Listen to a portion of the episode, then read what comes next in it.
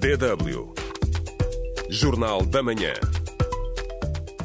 O Parlamento angolano discute hoje a proposta de lei de segurança nacional, mas analista mostra-se cético quanto aos seus impactos. Um polícia protege mil cidadãos. Não é possível. Então, se não é possível, logo esta lei não terá efeito desejado.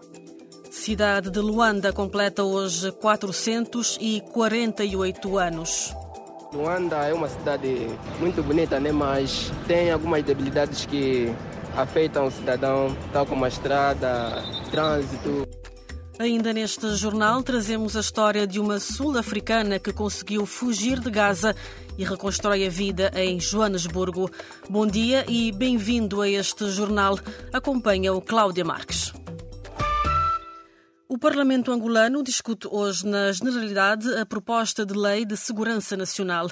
Segundo o governo, este diploma propõe-se a garantir a salvaguarda da independência e a soberania nacional, a defesa e a integridade territorial, o Estado democrático de direito, a segurança das populações e dos seus bens, bem como a proteção do património nacional. No entanto, em entrevista à DW, o jurista angolano Serrote Simão Simão Ebo entende que muitas destas matérias não se resolvem com a alteração da lei. Diz ainda que é falsa a ideia de que a lei terá um reflexo positivo na vida dos cidadãos. Não é efetivamente esta proposta do Executivo que, de facto, vai resolver questões relacionadas com a independência e soberania nacional. Não é porquê? Porque tanto essa matéria em concreta passa necessariamente naquilo que é tanto a, a, política migratória, ou seja, a política nacional migratória do Estado angolano. Quando tanto falamos da, da, da defesa da independência, da soberania, é importante trazermos a tônica esse aspecto. Por quê? Porque tanto um Estado em que não tem uma entidade, uma identidade cultural nacional, tanto não consegue efetivamente garantir aquilo que é a independência e a soberania nacional. Por quê? Porque entendemos que é por via, efetivamente, desta identidade cultural nacional que se pode garantir, tanto aqui a questão da defesa da identidade, da independência e a soberania nacional. Outro sim, tanto não é a lei que vai garantir a defesa do território. Não. Portanto, penso que isto é uma, uma questão falsa. Esta é uma proposta que tem recebido críticas da oposição e algumas organizações da sociedade civil. Há razões para estes receios? Me parece que tanto o Executivo traz essa proposta face aos recentes acontecimentos. Me parece que é com base nisso que ele agora traz essa proposta. Mas é importante dizer que, tanto se for em, no capítulo da, da delinquência, é importante que o Estado identifique os tipos de delinquente tanto residente no território angolano. O que estamos a dizer é que é preciso olhar efetivamente para aquilo que são as reais causas que levam com que determinados cidadãos venham praticar tanto atos que coloquem em causa aquilo que é a estabilidade social do, do, dos cidadãos. A criação desta lei, tanto não vai inibir, obviamente, com que não haja efetivamente atuação dos, dos delinquentes. Portanto, na prática, esta lei não terá impacto direto na segurança pública, na sua opinião? Não vejo aqui eh, condições materiais, humanas, eh, técnicas para assegurar a segurança, para que redundar a segurança das populações. Como eu dizia, que um polícia protege mil cidadãos. Não é possível esse é um facto não é possível. Então, se não é possível, logo esta lei não terá efeito desejado. E que se calhar talvez é mesmo só para, digamos assim, trazer aqui alguma posição eh, naquelas situações que nós já, já entendemos que é dar tanto uh, poder a quem já tem, no sentido de fazer as coisas ao seu belo prazer. As alterações não serão, portanto, visíveis no dia a dia da população, por assim dizer? Não haverá, porque quem faz a quem aplica estas normas são as instituições. E as nossas instituições são instituições que eh, não aplicam como deve ser, eh, digamos, as normas, ou seja, se aplicam sempre quando tanto há ali eh, alguma intervenção ou alguma interferência política partidária e acabam por aplicar, mas do ponto de vista da aplicação, porque assim entendem aplicar, não fazem. Logo, esta norma não vai efetivamente refletir como tal e como se fala na vida dos cidadãos. É uma falsa ideia. Ouvimos o jurista Serrote Simão Ebo numa entrevista conduzida por Raquel Loureiro. E hoje, no espaço do ouvinte, perguntamos se acredita que a Lei de Segurança Nacional poderá refletir positivamente na segurança das populações. O ouvinte Bernardo Conde questiona se esta proposta de lei poderá vir a alterar a vida das pessoas e acrescenta a melhor lei que pode proteger as pessoas em Angola é a retirada do MPLA do poder pode responder à pergunta do dia no Facebook da DW África. facebook.com barra DW Português. Estamos à espera das suas reações.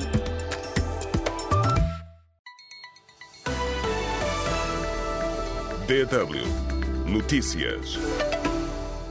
O Parlamento moçambicano alterou a data do início do recenseamento eleitoral com vista às eleições gerais de outubro. O instrumento aprovado esta quarta-feira por unanimidade por todas as bancadas do Parlamento indica que o período de autorização do recenseamento eleitoral será alargado de seis para nove meses, a contar da data da marcação das eleições. O documento foi proposto pela bancada maioritária Frelimo, que considera que o atual atual calendário da realização do recenseamento eleitoral coincide com a época chuvosa, daí a necessidade de alteração das datas. O administrador distrital de Kisanga, na província moçambicana de Cabo Delgado, confirmou que há circulação de grupos de terroristas nas comunidades mais próximas da sede do distrito. Dezenas de habitantes em aldeias do distrito colocaram-se em fuga face à proximidade de grupos terroristas desde domingo. No entanto, o dirigente garantiu que a passagem dos terroristas não causou danos humanos ou materiais entre a população. O secretário de Estado norte-americano, Anthony Blinken, encontra-se hoje com o presidente angolano para discutir as relações bilaterais e os compromissos assumidos na Cimeira Estados Unidos-África em áreas como o clima, segurança alimentar, saúde, economia e comércio. Além do encontro com João Lourenço, Blinken vai estar também com o chefe da diplomacia angolana, Ted António, num dia que começa com uma visita ao Centro de Ciências de Luanda. O Parlamento de Cabo Verde aprovou a primeira alteração à nova lei de nacionalidade. O documento apresentado pelo governo foi aprovado pela unanimidade dos 63 deputados presentes na sala de sessões. O executivo cabo-verdiano constatou um desalinhamento na nova lei de nacionalidade que, entre outros pontos, estipula que é considerado cabo-verdiano o indivíduo nascido no território cabo-verdiano quando não possua outra nacionalidade.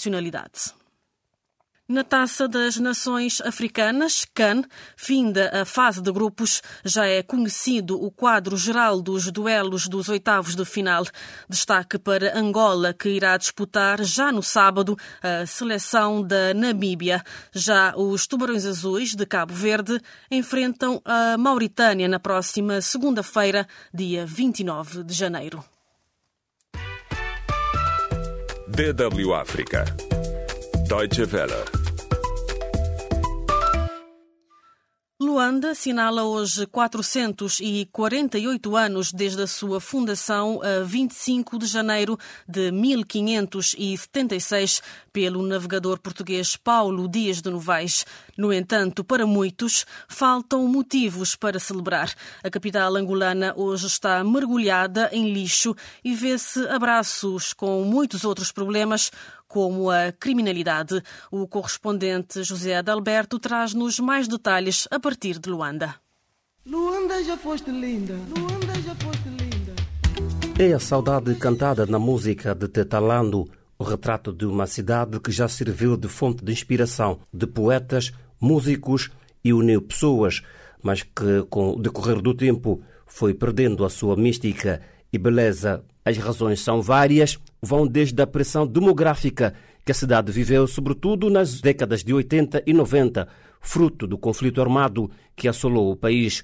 Com mais de 9 milhões de habitantes, a cidade enfrenta problemas de vária ordem, desde construções anárquicas, venda ambulante, saneamento básico, criminalidade ou engarrafamento.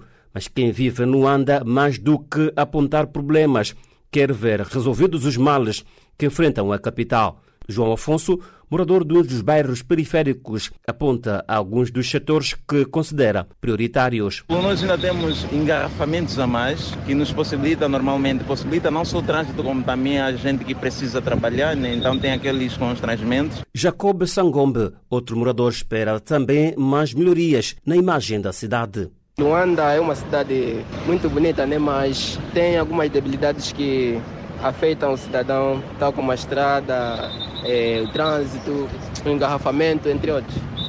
Há pouco mais de um ano no cargo, Manuel Homem prometeu durante o seu discurso de tomada de posse desenvolver um trabalho de equipa e descentralizado. A sociedade quer serviços de qualidade, o cidadão quer realizações, obras, ações efetivas do governo. Não é aceitável que pequenos problemas locais tenham que ser resolvidos na sede do governo da província. Para o politólogo David Sambongo, o atual modelo de governação de Luanda está desadequado às novas exigências. Nós precisamos desluandizar, eh, portanto, Angola, porque eh, Angola não é só Luanda e passa-se essa, parece que tem essa percepção por causa de um conjunto de atrativos que nós temos ainda eh, na província de Luanda e podíamos eh, transformar, tornar simplesmente a província de Luanda em capital econômica e eh, transferirmos a capital política para o centro do, do país. Mas em Luanda não são apenas os problemas de gestão que preocupam quem governa. Manuel Homem alerta. O governo não pode continuar a ser pensado como um cemitério de quem governa. Não trazemos soluções mágicas para mudar de repente o cenário atual da nossa província. Trazemos conosco a vontade de trabalhar com todos os moradores de Luanda para juntos construirmos um futuro melhor que se reflita e contribua para o desenvolvimento do nosso país. O politólogo David Sambongo lembra que não estão em causa apenas questões de saúde pública ou estéticas. Os principais poderes políticos fundamentais para o funcionamento do país concentram-se em Luanda. A Luanda é muito difícil de ser governada porque é aqui onde estão concentrados efetivamente eh, todas as instituições, as grandes instituições do Estado angolano. A DW José Alberto. DW Do centro da Europa para si. Zakira Chotia é sul-africana e viveu 27 anos nos territórios palestinianos. Em quase três décadas assistiu a conflitos, mas conta que nada se compara ao que testemunhou nos dias que se seguiram a 7 de outubro, depois dos ataques do grupo islamista Hamas. Chotia conseguiu sair de Gaza com os cinco filhos e regressou para a África do Sul em dezembro. Temos muita sorte de ter saído. É um milagre de Deus. Vimos muitas coisas que não deveríamos ter visto. Agora está a tentar reconstruir a vida em Joanesburgo, mas as memórias não se apagam. A vibração do som dos mísseis quando atingiram o chão. Todas as janelas do prédio partiram e ficaram como espinhos à nossa volta. Por isso, se estivéssemos na posição errada, ficávamos gravemente feridos. Chotia casou-se com um palestiniano, constituiu família e construiu uma vida em Gaza. Ensinava inglês e fazia trabalho humanitário, mas a vida sofreu uma reviravolta abrupta na sequência dos ataques que marcaram o início do conflito na faixa de Gaza. Vimos como os edifícios desmoronavam diante dos nossos olhos e quando havia bombardeamentos tinham como alvo uma área a três minutos da nossa casa. Enquanto eu e as crianças observávamos da nossa varanda, dissemos está mesmo a chegar perto de nós. Fomos para uma escola primária onde ficámos uma semana. Circunstâncias difíceis, dormir no chão, muita gente e toda a gente gritava e estava aterrorizada e furiosa. Diante desse cenário, apercebeu-se que tinha de fugir. Com os filhos, viajou para Rafah, na fronteira com o Egito, onde esperaram mais de um mês até serem autorizados a sair de Gaza. Chotia diz que a fé foi a chave para continuar, mas não consegue deixar de se preocupar com os que ficaram para trás, incluindo o ex-marido. Espero que ele possa sair, porque confiou em mim para vir com as crianças para aqui, em segurança. A sobrevivente apela ao mundo para que faça mais para proteger os civis nos territórios palestinianos. They really need people that can really do their part. Precisam mesmo de pessoas que façam a sua parte para que se consiga um cessar-fogo que se mantenha. Precisam de paz nas suas vidas. Estão cansados da guerra. Não pediram para ser colocados nessa situação em que tudo lhes é retirado. Mais de 1,9 milhões de habitantes de Gaza foram obrigados a fugir de casa desde o início do atual conflito entre Israel e o Hamas. DW Notícias. O exército israelita e o grupo xiita libanês Hezbollah mantiveram ontem uma troca de ofensivas na fronteira entre Israel e Líbano, onde as tensões que escalaram devido à guerra na faixa de Gaza são cada vez mais elevadas. Um ataque russo matou pelo menos duas pessoas e feriu outras oito, incluindo um adolescente de 16 anos, numa aldeia da região de Donetsk, no leste da Ucrânia. O Serviço de Emergência do Estado ucraniano informou que o exército russo lançou novos ataques contra a região, neste caso contra uma zona residencial, sendo que Donetsk está parcialmente ocupada pelas tropas russas. Um dos principais rostos da oposição ao regime do Zimbábue, que passou cerca de 600 dias em prisão preventiva, foi ontem condenado por incitar à violência. Job Sikala, funcionário do partido Coligação de Cidadãos para a Mudança e antigo deputado, foi detido em junho de 2022 na sequência do assassínio de um ativista do seu partido.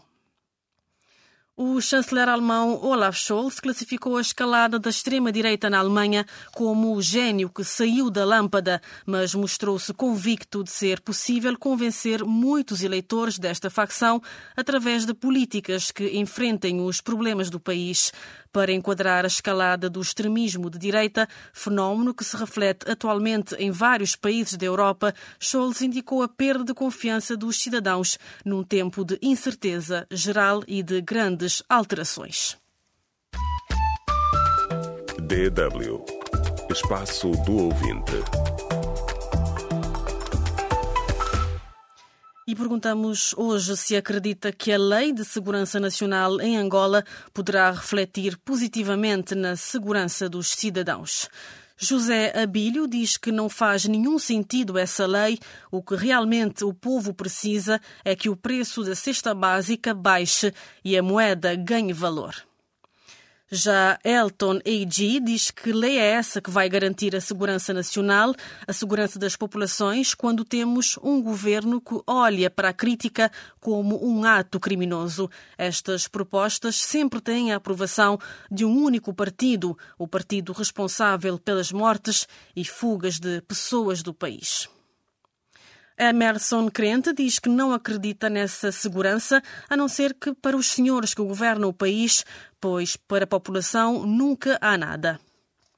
E as notícias regressam mais logo com o Jornal da Noite, mas da minha parte é tudo. Obrigada e uma ótima quinta-feira.